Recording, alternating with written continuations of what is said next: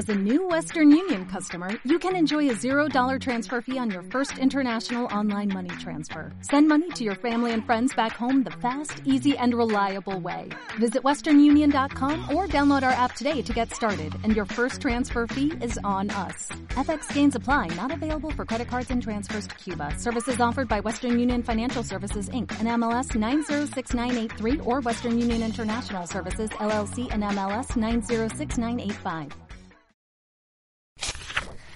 Aunque nadie diga nada, en el otoño de 1941 no hubo caléndulas. Creímos entonces que si las caléndulas no habían crecido era debido a que Pecola iba a tener el bebé de su padre.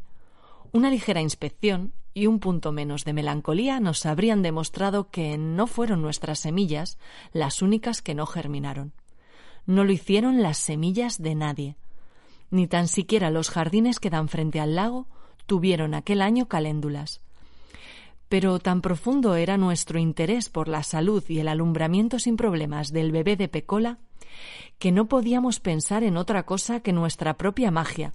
Si plantábamos las semillas y proferíamos las palabras adecuadas, brotarían y todo marcharía bien. Transcurrió bastante tiempo antes de que mi hermana y yo admitiéramos que de nuestras semillas no iba a salir planta alguna.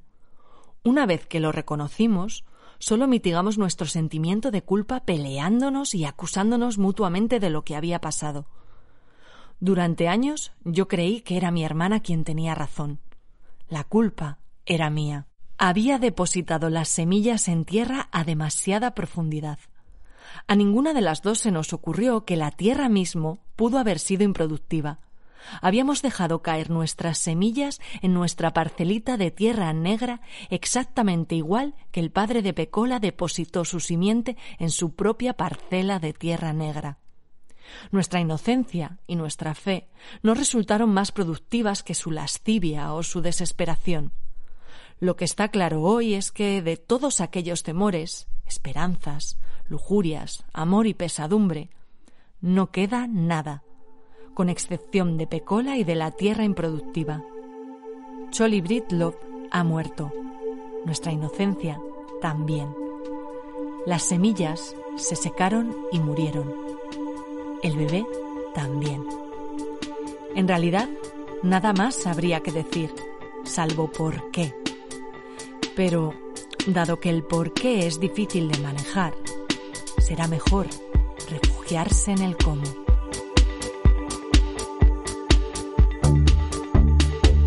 Ojos Azules de Toni Morrison. Traducido por Jordi Gubern. Editado por De Bolsillo. Soy María Bautista, esto es Aquelarre Literario y te invito a que te unas a nuestro club de lectura.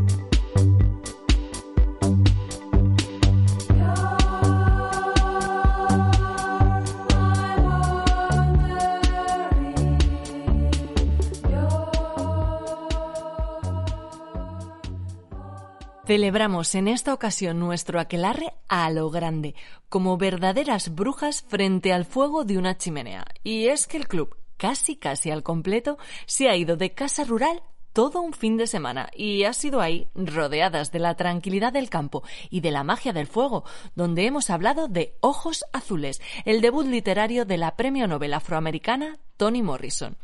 Un libro que, como una buena hoguera, necesita su tiempo para encenderse, pero sigue calentando incluso cuando solo quedan las brasas. El libro a mí me ha, gustado muchísimo, me ha encantado. Me ha gustado un montón. Me ha costado conectar bastante, aparte de que, claro, a mí se me hacía como demasiado cotidiano. Era como, vale, sí, vale que sí, que es una vida que mucha desgracia, mucho tal, pero era como el día a día de la gente. Hostia, me quedaba, me quedaba muy mal cuerpo leyendo, ¿eh? Es que era como que lo leía y me quedaba como una sensación de, no sé, de oscuridad. Y también me ha pasado que como todo lo que narra es como tan intenso, eh, necesitaba pausas, o sea, no podía pegarme un atracón de lecturas.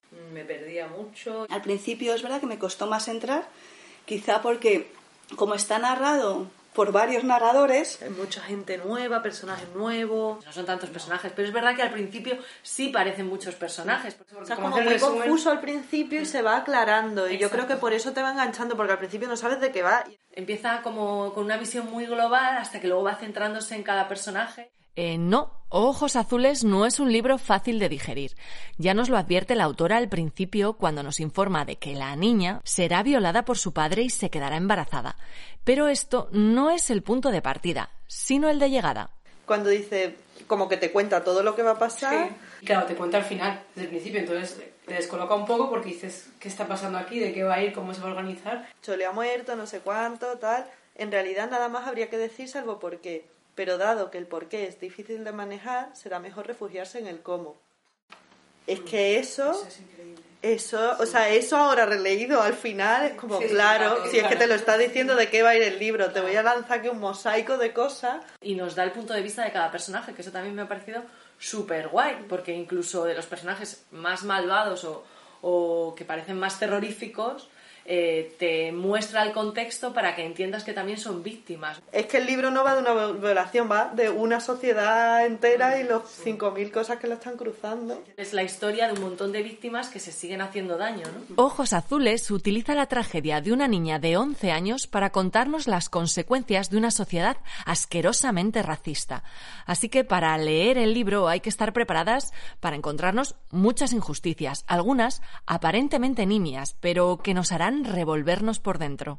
Otro momento así muy duro cuando va a comprar eh, los dulces y el tendero eh, no quiere coger su, su dinero para no tocarle la mano. Imagínate eso en una niña de 11 años, cómo te va a influir para el resto de tu vida que te sientas lo la más mierda de todo. Y encima por una persona adulta, que no es que forme parte de tu grupo de iguales, ¿no? Pero Toni Morrison va más allá de la pura denuncia o de lo meramente anecdótico y trata de hacernos entender las estructuras profundas que sostienen y alimentan ese racismo, incluso dentro de la comunidad negra. En vez de unirse los de abajo y luchar contra el opresor, mm, al final lo que se hace muchas veces es intentar unirte al opresor para no seguir siendo oprimido. El hecho de que te opriman, o sea, ¿qué es lo que genera?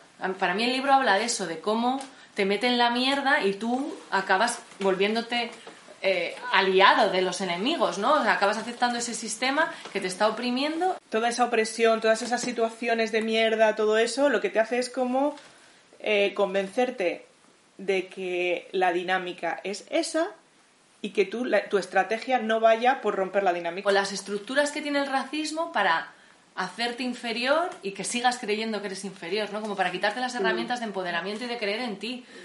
Mientras no, no puedo llegar a ser la que está oprimiendo arriba del todo, ¿a quién puedo oprimir? ¿Quién puede estar un poco más debajo tuyo? ¿O cómo puedes subirte encima de alguien? La vida es jungla y aquí sobrevive el fuerte que se come al otro o algo así. Son cosas que, que mamamos desde que nacemos y entonces que al final te van impregnando en una forma de ser, una forma de, de hacer. Claro. Y entonces cuesta mucho darte cuenta que las cosas se pueden hacer de forma distinta o que pueden ser distintas porque es que como siempre has vivido con esa situación, Otro de los temas cruciales del libro, muy unido al racismo, es el de la belleza. De Pecola, la protagonista, se dice que viene de una familia de feos, que ella es muy fea y que esa fealdad es la que la convierte en la más marginada dentro de las marginadas. Me ha, me ha generado mucha ansiedad esa obsesión por la belleza. que tanto Pécola como Frida están, les encanta Shirley Temple, es su, ¿no? es su referente y tal. Porque entiendo que, es que tiene detrás como un montón de capas que tienen que ver con la aceptación, con el que eres mejor si eres más bello. Al final el tema de la belleza en realidad es como muy potente, pero, pero la belleza es un poco el privilegio. Claro, o sea, ellos entienden como que la belleza es el ser blanco. Como detrás de algo tan frívolo como la belleza hay una profundidad de cosas. Eso me, me estaba dando mucha ansiedad. Toda la obsesión de las niñas por parecerse a la muñequita. La muñeca eh, blanca, rubia, pues eso, otra vez con ese ideal de, de belleza de, de la niña. Ojos Azules es un libro de personajes. A todos, incluso a los que parecen más insignificantes, la autora les da voz y nos deja conocer todas sus caras, hasta el punto de que es difícil establecer quién es la protagonista de esta historia. Aquí al final eh, Toni Morrison lo que hace es poner como protagonista a la persona más débil que te puedes encontrar, porque es una niña es mujer, es negra y es pobre. O sea, Todo. peor que eso, Al final, final del todo, es cuando he visto, ah, es verdad, es Peco la- como la prota del libro, pero en un cierto momento no sabía quién era el personaje principal del libro. Para mí era como un poco las hermanas, Pécola está ahí también. que la historia de Pécola es tan, tan, tan desgraciada, es tan tremenda, que ella decidió acompañarla de otros personajes eh, un poco más vivos, menos eh, desesperados, eh, más felices, ¿no? Que son Claudia y Frida. Claudia será la narradora en primera persona de alguno de los capítulos del libro.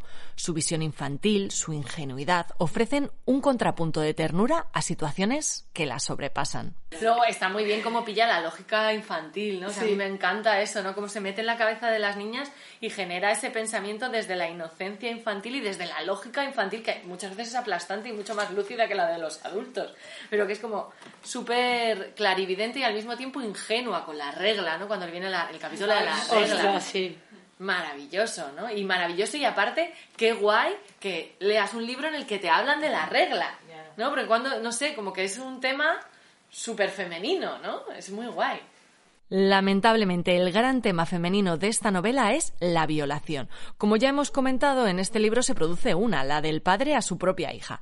La manera en que Toni Morrison narra este hecho es un poco difícil de digerir, y no porque lo haga desde la sordidez o desde la violencia, sino más bien todo lo contrario. Lo que hace con los personajes me parece una maravilla total, porque los ves como desde fuera y desde dentro, y cuando hacen algo de mierda, como el padre violando a su hijo, tío, vienes de, vienes de construir un personaje que es la libertad indomable, que es maravillosa, no sé cuánto, y de pronto, eh, como, no sé, que a, a mí me ha generado un poco de conflicto porque lo estás como comprendiendo mucho y... En la escena en la que él está viendo a su hija fregar, es que es hasta tierna.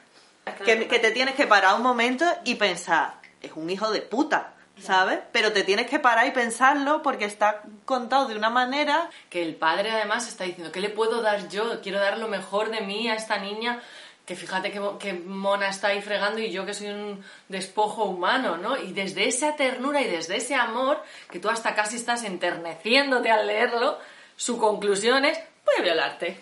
O sea, es muy duro, ¿no? Es que es una mezcla de cosas. No es tanto lo de que tú empatices con él en eso, sino es una cosa, a mí me estaba como generando una cosa de como de cabreo con la autora de cómo me estás contando la ternura de este tío. Que es, es lo que lo que genera es el, el conflicto, ¿no? A mí eso me ha parecido raro, inquietante, pero muy, muy chulo, ¿sabes? Como entender los personajes de verdad, de quererlos un poquito. Y sobre todo pasa mucho con los personajes de los padres y la madre, que te parecen unos clichés de gente malísima al principio y luego de pronto comprendes como toda la complejidad que tienen dentro. Ojos Azules no es un libro fácil, pero sin duda es un libro fascinante, una pequeña joya que no hay que dejar pasar.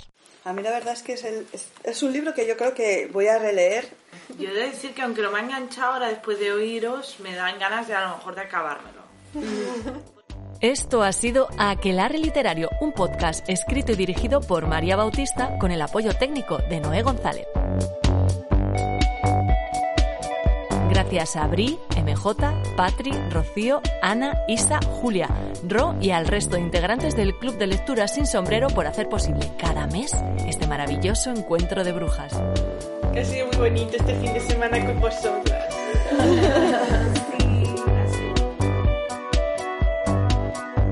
Y si te ha gustado escucharnos y quieres seguir leyendo con nosotras, apunta al próximo libro. Será El lector de Julio Verne de Almudena Grandes.